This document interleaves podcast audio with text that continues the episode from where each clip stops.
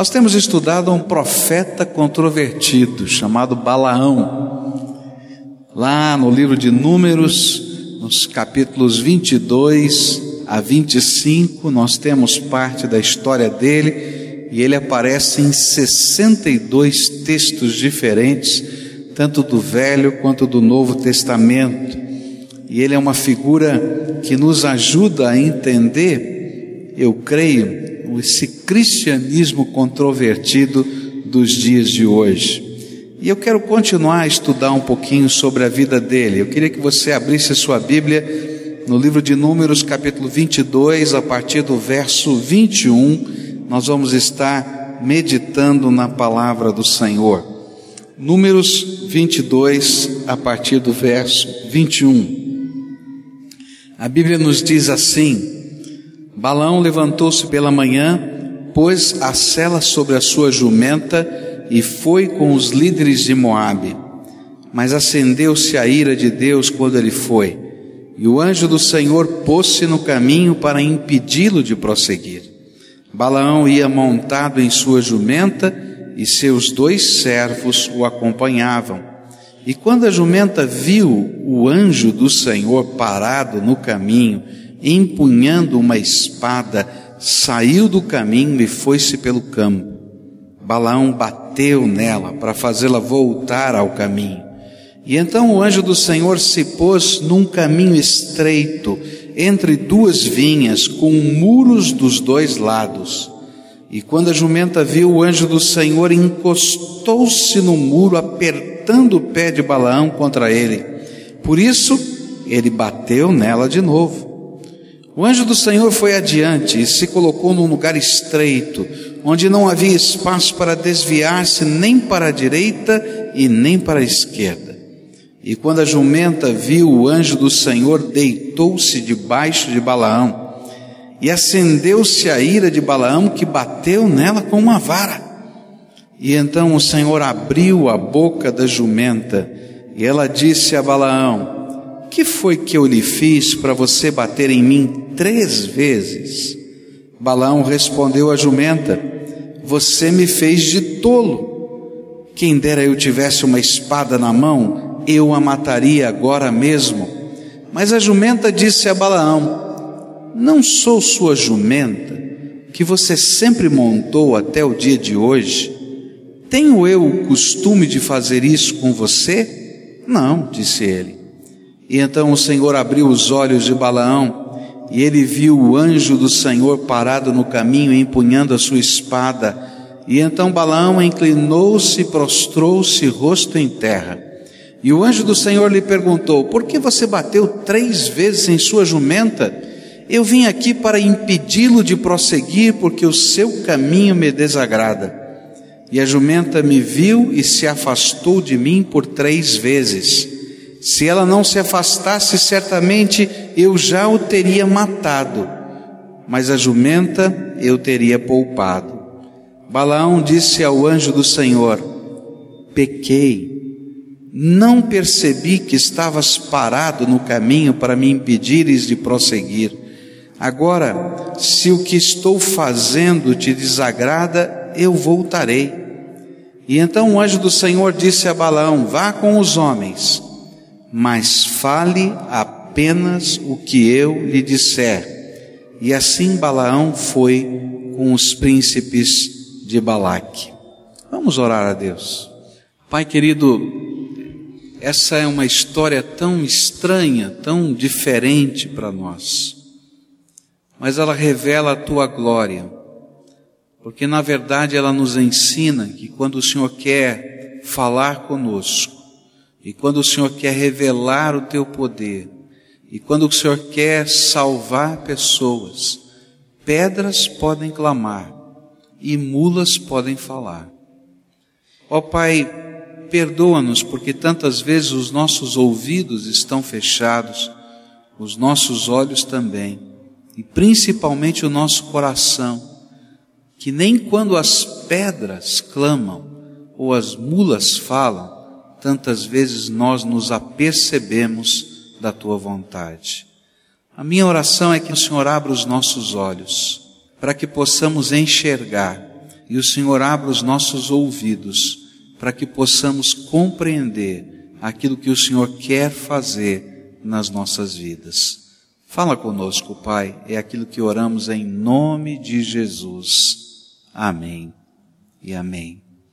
É interessante que em alguns momentos da nossa vida, Deus precisa usar de maneiras estranhas que nos surpreendem para nos humilhar, para nos quebrantar. Porque geralmente, quando Deus usa as pedras clamando e as mulas falando, o que Ele está fazendo é quebrantando o nosso coração diante de atitudes nossas que representam o flexibilizar da vontade de Deus. Eu queria que você entendesse um pouquinho o que está acontecendo nessa história com Balaão. Ele vai com aquela comitiva, príncipes dos midianitas, os filhos dos reis, daqueles seis reis vão buscar Balaão. Ele já tinha dito que não ia a primeira vez e agora eles estão lá e ele decide ir. A palavra de Deus nos diz que Deus deu permissão a Balaão para ir e ele foi. Ele não foi sem consultar o Senhor, mas alguma coisa aconteceu no meio do caminho. O coração desse homem começou a mudar mais do que as suas atitudes ele começa a ficar orgulhoso por ser uma pessoa tão importante a ponto de reis e príncipes estarem lá o buscando. Ele está com o seu coração pensando como ele pode compatibilizar a vontade de Deus, que era só falar aquilo que Deus colocasse nos seus lábios, com a possibilidade de ganhar muito dinheiro, porque aqueles reis disseram: tudo quanto você quiser nós vamos te dar se você amaldiçoar esse povo, esse povo de Israel. E aí então Deus vê o coração dele e manda o seu anjo. O anjo do Senhor se coloca no meio do caminho, tira sua espada. E é interessante que o profeta não vê. A gente fica lendo esse texto e fica perguntando: quem foi o profeta nesse texto? E é impossível não dizer que a mula foi o profeta e o profeta não entendia nada. E aí o anjo do Senhor se colocou diante de Balaão para de alguma maneira impedi-lo. A mula foi mais inteligente, o jumento, a burrinha, foi mais inteligente que o profeta. E percebendo que o Senhor havia mandado o seu anjo, que ela faz? Ela sai correndo. Ela estava na trilha, ela sai correndo pelo meio do campo. Ela não quer nem ficar por ali, vai embora. E Balaão, você pode imaginar esse homem importante, cortejado pelos príncipes, não é? com dois empregados para cuidar dele no meio da viagem, e ele não consegue nem controlar a burra, a, mulinha, a jumenta. E eu posso imaginar aquele povo dizendo: esse homem é meio, né, que profeta esquisito, tão poderoso, mas nem a jumentinha dele ele controla. Olha lá, está correndo pelo meio do campo. E ele fica muito bravo, indignado, não é por causa da vergonha que ele estava passando diante dos príncipes. E ele bate na sua jumenta e diz: volta lá para o caminho. E aí Deus coloca pela segunda vez o anjo. É interessante que essa é uma maneira hebraica de falar três vezes, sempre que se repetem três vezes as coisas no hebraico, isso significa o superlativo.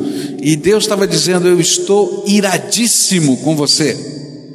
E aí o anjo se coloca no meio do caminho. Você pode imaginar uma estrada que tinha um muro de um lado e um muro do outro e o anjo se colocou provavelmente de um dos lados. E a mula sabia que não tinha para campo para correr e que ela tinha que fazer alguma coisa. O que ela fez? Ela encostou no muro do lado contrário que o anjo estava, o máximo que ela podia para passar longe do anjo com a espada desembainhada. E o que aconteceu? O pé de Balaão foi rasgando, ralando no meio do muro, e ele sentiu dor, ele ficou bravo com a mula de novo: Ô mula, o que você está fazendo? A terceira vez era um caminho mais estreito, e a Bíblia diz que não dava nem para ir para a direita nem para a esquerda, que não tinha o que fazer, de jeito nenhum. E sabe o que a mula faz? Ela senta no chão. Quando você anda em cima de um burro, você não fica no meio das costas, você fica sentado apoiado nas pernas traseiras, tá? E o que aconteceu? Quando ela sentou no chão, Balaão caiu de costas, ficou com as pernas levantadas para cima e a mula debaixo dele. Você pode imaginar? E aí todo mundo olhando para o profeta e o profeta que não consegue controlar a burrinha dele de perna para o ar. Está imaginando isso? E todo mundo está fazendo o quê? Dando risada dele. E ele fica muito bravo. Ele diz: Olha, se fosse possível, se eu tivesse uma espada, eu matava você. Olha, Deus havia permitido que ele fosse, mas o orgulho que estava no coração dele, o desejo do dinheiro que estava no coração dele, fez com que Deus colocasse o seu anjo no meio do caminho. Porque, de alguma maneira, alguns sentimentos que carregamos dentro do nosso coração se transformam numa espécie de cegueira espiritual. E essa cegueira espiritual nos impede de entender e de enxergar o que Deus tem para a nossa vida. E diante dessa cegueira a gente começa a correr atrás, ou correr no rumo da destruição.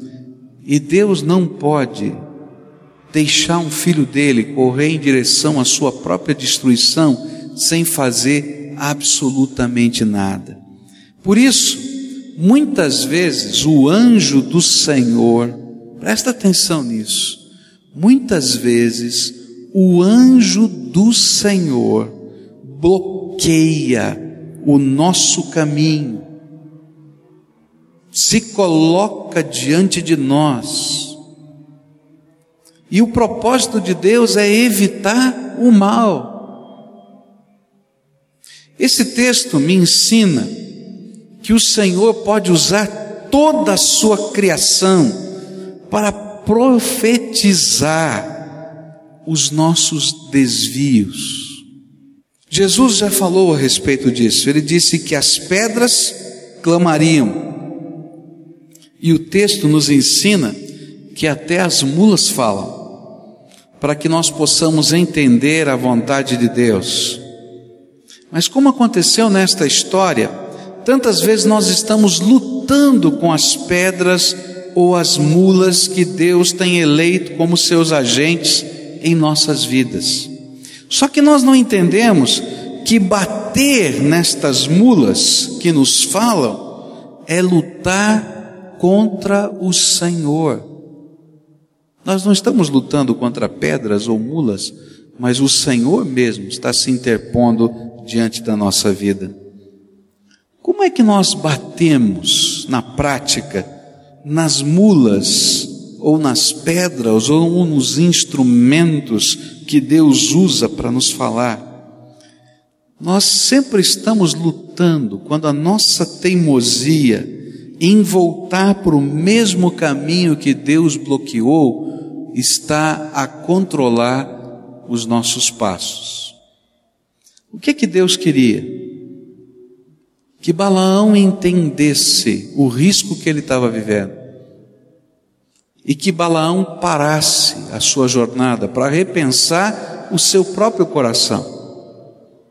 E cada vez que ele tentava voltar para o mesmo caminho, ele estava lutando contra Deus e contra o propósito de Deus.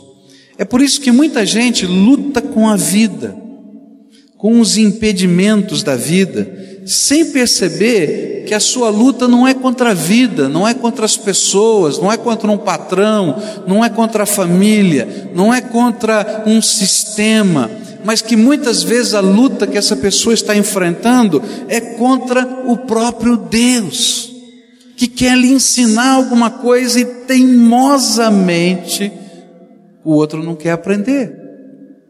É interessante quando a gente olha essa verdade pensando na história de Jacó.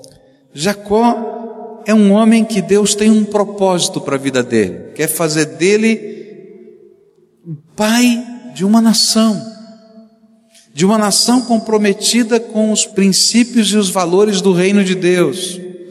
Deus quer transformar Jacó em alguém que pudesse se tornar um modelo de fé. Mas parece que Deus escolheu o homem errado, porque Jacó nasce segurando no pé do seu irmão gêmeo, tentando puxá-lo para baixo, porque ele queria ser o primogênito. Essa é a imagem que a Bíblia nos dá. E Jacó, durante toda a sua vida, monta um monte de estratagemas para tentar ser o mais importante, o mais rico, aquele que ficaria com a herança do pai, com a bênção do pai e assim por diante. E ele a vida inteira vai levar cabeçada. E ele tem que sair fugido da sua casa e vai lá se esconder na casa de um parente. E ali ele é completamente enrolado pelo seu parente que lhe dá uma filha em casamento e ele espera que é aquela, depois descobre que não era, ele deu a outra filha em casamento em troca de vários anos de trabalho, trabalho como um escravo. E quando ele começa a ganhar algum dinheiro, o seu sogro se torna um Jacó para ele, um usurpador e muda as regras do jogo e ele vai brigando com a vida, ainda que Deus esteja abençoando, ele vai brigando com a vida, até que chega um dia ele Sabe de uma coisa, tem que voltar para minha casa, para minha terra, eu não aguento mais viver aqui. E no meio do caminho ele tem um encontro com o anjo do Senhor. E ele diz: Não, eu não posso voltar para minha casa porque o meu irmão vai me matar. E eu preciso de uma bênção de Deus, porque se Deus não me abençoar, o meu irmão vai me matar. Eu fiz tanta besteira que o meu irmão vai me matar. Ele está vindo aí com um monte de soldados, tem mais de 400 homens que estão vindo com ele, ele vai me matar. E é interessante que Deus lhe revela a história dele numa noite e numa madrugada. Ele tem tanto desejo de ser abençoado por Deus que ele se atraca com o anjo e diz: Daqui você não sai enquanto não me abençoar. E eu fico pensando que Deus sabe. Quem poderia segurar um anjo de Deus? Quem poderia lutar contra Deus? Mas Deus permite que Jacó lute com o seu anjo a noite inteira. E lá, quando está amanhecendo o dia, o anjo só coloca o dedo na coxa dele, desconjunta todo o quadril e acabou a briga. E aí Deus diz assim: Jacó, você tem lutado comigo a sua vida inteira. E você ainda não entendeu que se eu colocar um dedinho, só um dedinho, acabou a briga. Mas tem uma coisa de hoje em diante, de hoje em diante, você não vai ser mais o ladrão, o usurpador, o mentiroso. Eu vou fazer você um príncipe, porque você entendeu que estava lutando a vida inteira com Deus. Quando eu olho para a história de Balaão, eu vejo similaridades tão grandes. Como às vezes nós que conhecemos a verdade de Deus, estamos lutando lutando com Deus, lutando com a palavra de Deus. E às vezes não percebemos, nós achamos que estamos lutando com a vida, que nós estamos lutando com o patrão, que nós estamos lutando porque tem uma urucubaca em cima da nossa cabeça que não funcionam as coisas, e a gente fica pensando: será que é maldição de família? Será que foi um despacho que aconteceu? E a gente não percebe aquilo que Balaão não percebia, porque nós estamos vivendo uma cegueira tão grande. E às vezes a gente está vivendo uma ira tão absurda, que mesmo Deus abrindo a boca das mulas, ou fazendo as pedras falarem conosco, nós não nos damos conta de que estamos lutando com o próprio Deus. Eu acho interessante a história de Balaão, porque chega um dado momento que Deus abre a boca da mula aquela jumenta começa a falar com Balaão: Balaão, por que, que você está batendo em mim? E é interessante que Balaão está tão irado, mas está tão irado que ele não percebe que está falando com o jumento. Eu fico imaginando aqueles homens que estavam à volta dele, porque muitos, com, com certeza, os homens não ouviram a jumenta falar. Você pode imaginar, o Balaão caiu, ficou com a perna levantada, não é? E de repente ele começa a olhar para a jumenta, e a jumenta fala alguma coisa, eles não ouvem nada, e diz assim: Não, você não sei o que, e fazendo assim com a jumenta, e a jumenta respondendo alguma coisa. Aí um olhava para o outro e assim: Ih, e ficou doido, maluco, caiu, bateu a cabeça, só pode ser. E é interessante que ele vai fazendo todo o diálogo com a jumenta e ele não percebe que alguma coisa estranha e alguma coisa extraordinária está acontecendo, sem discernir a intervenção divina. E a gente continua brigando com a vida, com Deus e com os instrumentos dele. E a gente não está entendendo que Deus está querendo fazer alguma coisa nova. E às vezes a gente está tão orgulhoso da nossa posição, da nossa crença, da nossa história, da nossa herança religiosa, que a gente não entende que a pedra ou a mula é profeta, e nessa hora eu sou o pagão que não entende nada das coisas de Deus. Os olhos da mula estavam abertos, mas os olhos do profeta estavam fechados. E quantas vezes nós percebemos isso na vida de pessoas? Olhos abertos, no coração de incrédulos e corações endurecidos no meio do povo de Deus. E quando Deus vê isto, ele usa as pedras e as mulas, mas a sua obra e a sua vontade não são obstruídas nem paradas. Queria desafiar você a algumas coisas muito específicas. Eu queria desafiar você, em primeiro lugar, a pedir a Deus que abrisse os seus olhos para algumas coisas que eu vejo na vida de Balaão que ele não queria enxergar e que ele não queria ver e que Deus precisou chacoalhá-lo para que ele pudesse entender. Eu queria desafiar você para que Deus pudesse, você buscasse isso de Deus, que Ele abrisse os seus olhos quanto às suas intenções. Se eu olhar para a história de Balaão e só olhar para as ações dele, no capítulo 22, eu não vou encontrar nada que eu pudesse dizer, Balaão está errado. Mas Deus não estava olhando para aquilo que estava acontecendo do lado de fora. Deus estava olhando para o que vai dentro da alma e dentro do coração. Deus estava olhando para as intenções desse homem para os pensamentos dele, para os desejos da sua alma. E aí, nesta hora, ele não conseguia se enxergar. Ele não conseguia se enxergar. Você consegue se enxergar?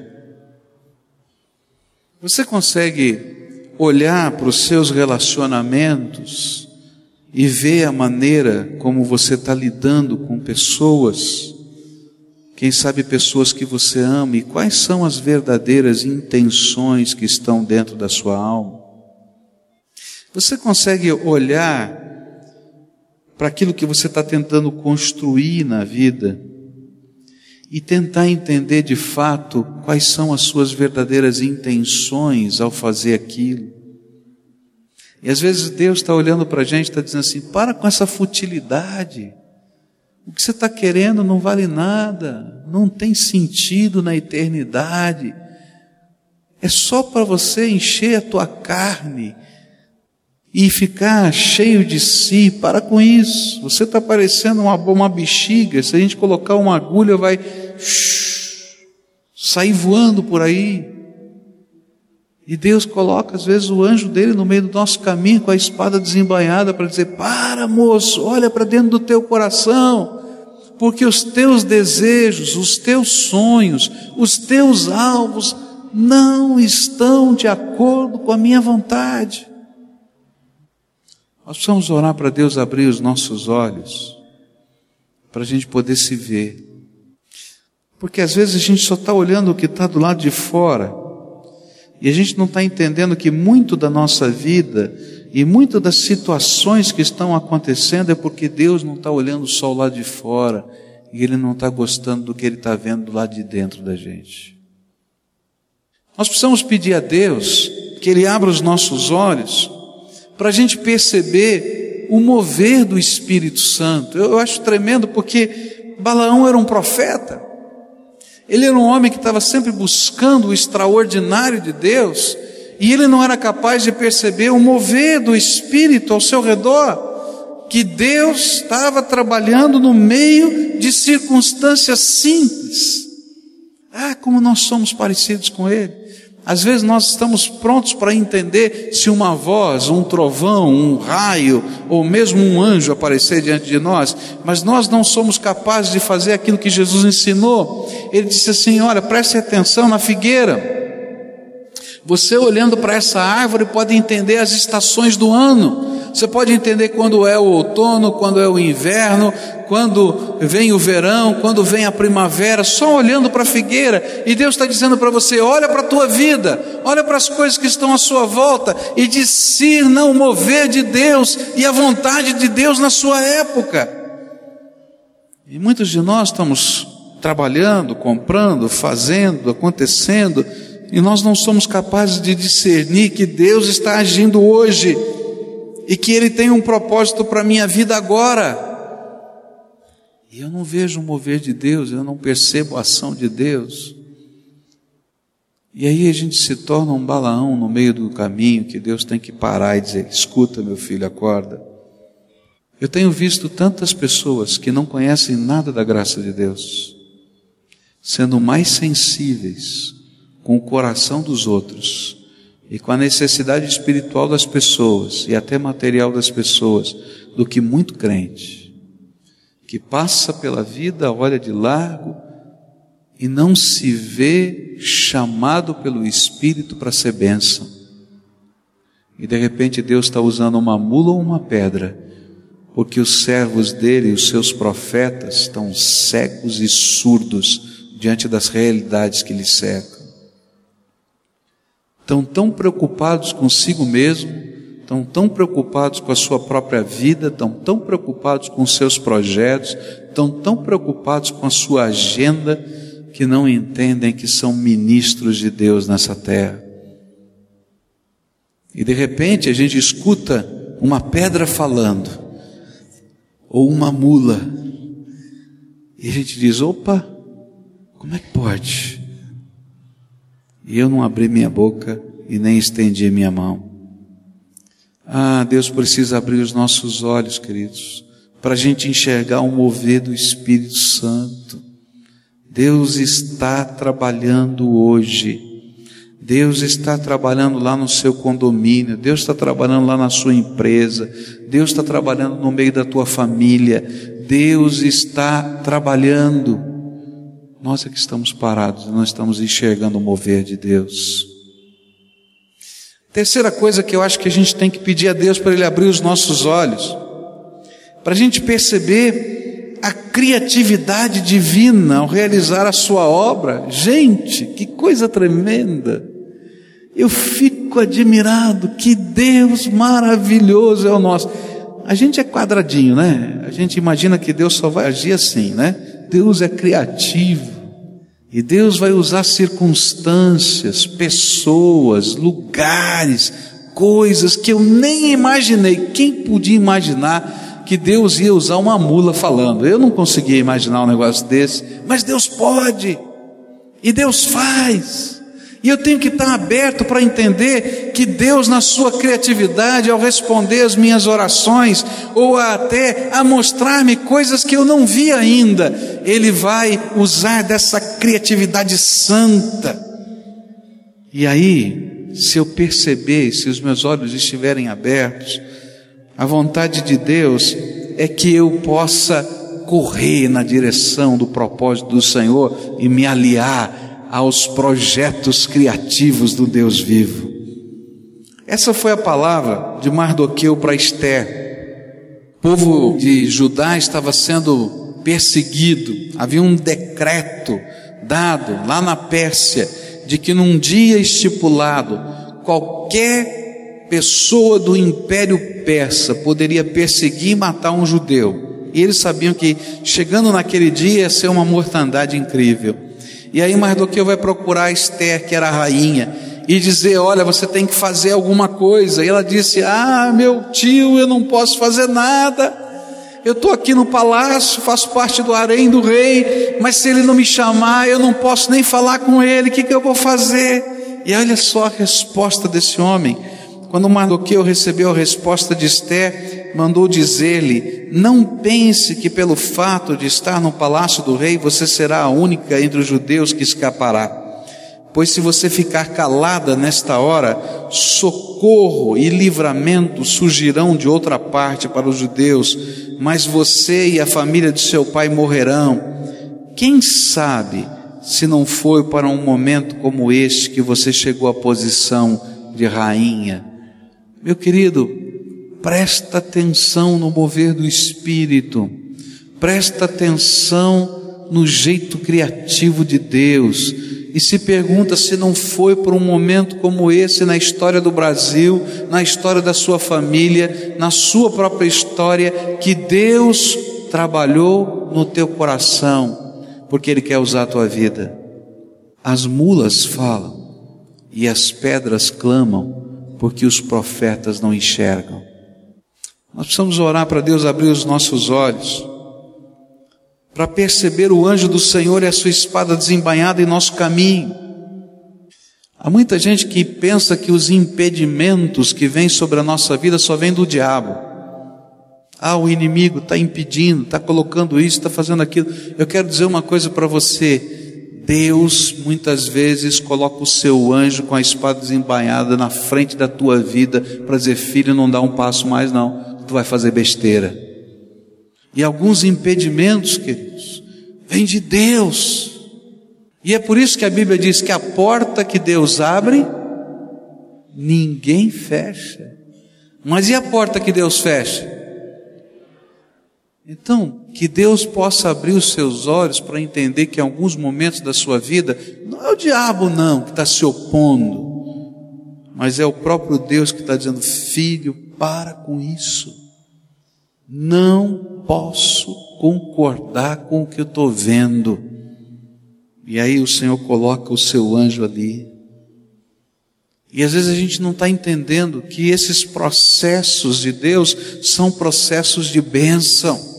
E são processos para que os nossos olhos sejam abertos e que a gente possa entender que Ele tem um novo caminho diferente daquele, um jeito diferente, para que a gente possa viver e servi-lo. E eu queria dizer para você: se o anjo do Senhor se colocar no seu caminho, não lute contra Deus. Dói demais. Quem pode vencer Deus? Deus deixa que você lute até o momento que Ele coloca um dedinho aqui, assim, na, no quadril da gente, desconjunta tudo. E quanta gente desconjuntada tem aí nessa vida? E sabe por que, que Deus desconjunta? Porque se ele não colocasse o dedo aqui no quadril, como ele fez com o Jacó, você saía correndo para fazer bobagem de novo. E aí, como você tem que mancar um pouquinho, você tem que pensar melhor aonde você vai pisar e como você vai andar. Cuidado. Ore a Deus para que Ele abra os teus olhos, para você perceber o anjo do Senhor. Ore a Deus para você perceber a evolução dos toques de Deus. Ah, eu fico impressionado com a paciência de Deus comigo. não sei com você, mas comigo. Puxa vida. Quantas vezes Deus fala uma vez, duas vezes, três vezes, quatro, cinco, seis. E eu pareço Balaão, cabeça dura, que não entendo o projeto de Deus para minha vida. E a gente não está entendendo que os nossos olhos têm que estarem abertos para perceber que Deus se ira conosco. Algumas vezes o anjo do Senhor se coloca no meio do nosso caminho, nos obstrui, mas algumas vezes ele toca o nosso quadril e a gente fica desconjuntado. Porque a ira de Deus vem sobre nós. Às vezes nós olhamos para Deus como Deus da infinita graça e Ele o é. Mas Ele também é o Deus da disciplina e da justiça. Porque se Ele só derramasse graça sem disciplina, Ele estragaria cada um de nós. A gente está acostumado a entender isso olhando para casa, não é? A gente diz que a gente pode estragar uma criança se mimar demais, não é isso? E aí você vai às vezes no, no supermercado, né? E vê aquela criança rolando no chão. Ah, eu quero, eu quero, eu quero. E aí a mamãe olha para um lado, olha para o outro, fica vermelha de vergonha, né? E vai lá e dá. E no dia seguinte ele vai fazer a mesma coisa e tal. E algumas ficam vermelhas de vergonha e uns tapinhas. Aí no outro dia você vai lá, não está fazendo a mesma coisa. Queridos, Deus é mais sábio do que você e eu, como pai. Há momentos na nossa vida que Ele nos disciplina. Como um pai que ama os seus filhos precisa nos disciplinar os seus filhos em alguns momentos, nós precisamos ser disciplinados. E é isso que nós precisamos ter os nossos olhos abertos. Que algumas vezes Deus vai falar conosco, filho, para. Outra vez Ele vai dizer, olha, tenha cuidado. Mas algumas vezes Ele vai dizer, agora você vai machucar o pé. Você lembra de Balaão machucando o pé? O pé todo esfolado, porque provavelmente a mula foi andando e ralando a perna dele naquele muro, e ele deve ter sangrado, ele deve ter ficado bravo, ele teve que parar, descer da mula para limpar a sua ferida, mas nem assim ele entendeu que aquilo fazia parte de um propósito de Deus, de uma disciplina. Queridos, Deus às vezes tem que nos disciplinar e Ele nos disciplina. E tem muito crente dizendo que o diabo está fazendo alguma coisa quando é o pai que está disciplinando o seu filho. E a gente precisa pedir para Deus abrir os nossos olhos. Porque Deus não abençoa pecado. Não tem jeito de Deus abençoar pecado, querido. Se você está fazendo algo que desagrada a Deus, Deus não pode abençoar o seu pecado. A Bíblia diz que os nossos pecados fazem separação entre nós e o nosso Deus. A Bíblia diz que os nossos pecados têm um alto custo para Deus. Para Ele poder perdoar o seu pecado, Jesus teve que morrer na cruz e o sangue dele ser vertido lá no Calvário. Deus não pode abençoar pecado, querido. Por isso, a nossa oração precisa ser: abra os nossos olhos, Senhor, para a gente perceber, porque às vezes a gente não percebe, a gente fica cego. Nós precisamos orar a Deus para aprender a fazer, falar e viver somente o que Deus ordena. E é interessante que quando Balaão tem os seus olhos abertos, ele diz: Pequei, se não é a vontade do Senhor que eu vá com esses homens, eu estou voltando para casa. E aí Deus diz: Não, Balão, eu quero que você vá, você deve ir. Mas o que eu estava vendo no teu coração é que você não ia falar e você não ia praticar somente o que eu tinha mandado. Por isso, presta atenção, faça somente a minha vontade. E eu queria terminar essa meditação dizendo para você: tem muita mula pregando o Evangelho, e tem muito crente calado. Tem muita mula profeta de Deus, enquanto os profetas de Deus estão cegos. Sabe por quê? Porque nós não temos os nossos olhos abertos para discernir a nossa própria vida. E a mensagem do Espírito de Deus para nós é essa. Deus abre os nossos olhos para que a gente possa se comprometer com o teu propósito e com a tua vontade. E quando nós fazemos isso, queridos, Deus pode nos abençoar. E a gente entra numa nova dimensão de andar, de caminhar e de experiência com Deus. Como é que está a tua vida? Como é que está a tua vida? Parada? Você já sentiu algumas vezes como se a tua vida tivesse estagnada? Às vezes Deus coloca o anjo dele diante de você para dizer, filho, para com isso. E aí você diz, parar com o quê? Minha vida está bonitinha. Ele diz, não, filho, olha para dentro da tua alma. Tua alma está seca, tua alma está vazia. Você não tem experimentado a minha graça.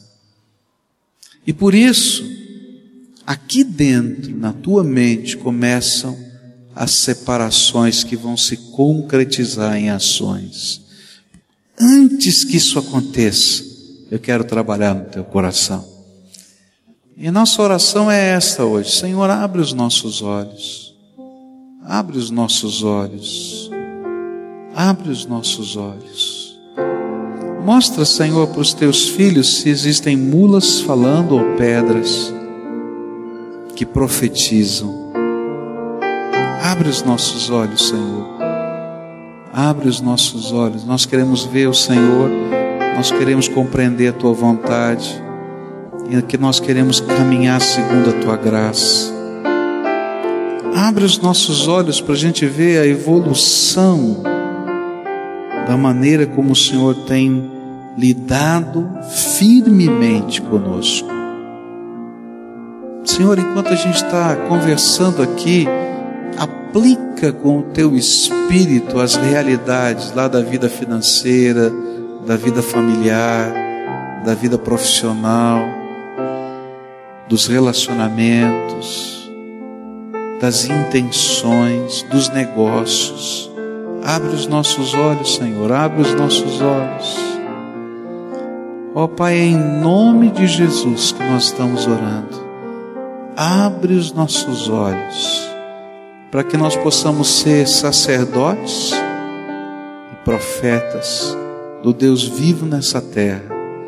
Gente que o Senhor pode falar e gente que o Senhor pode usar. Escuta, Deus, a nossa oração. É aquilo que clamamos em nome de Jesus. Amém e amém.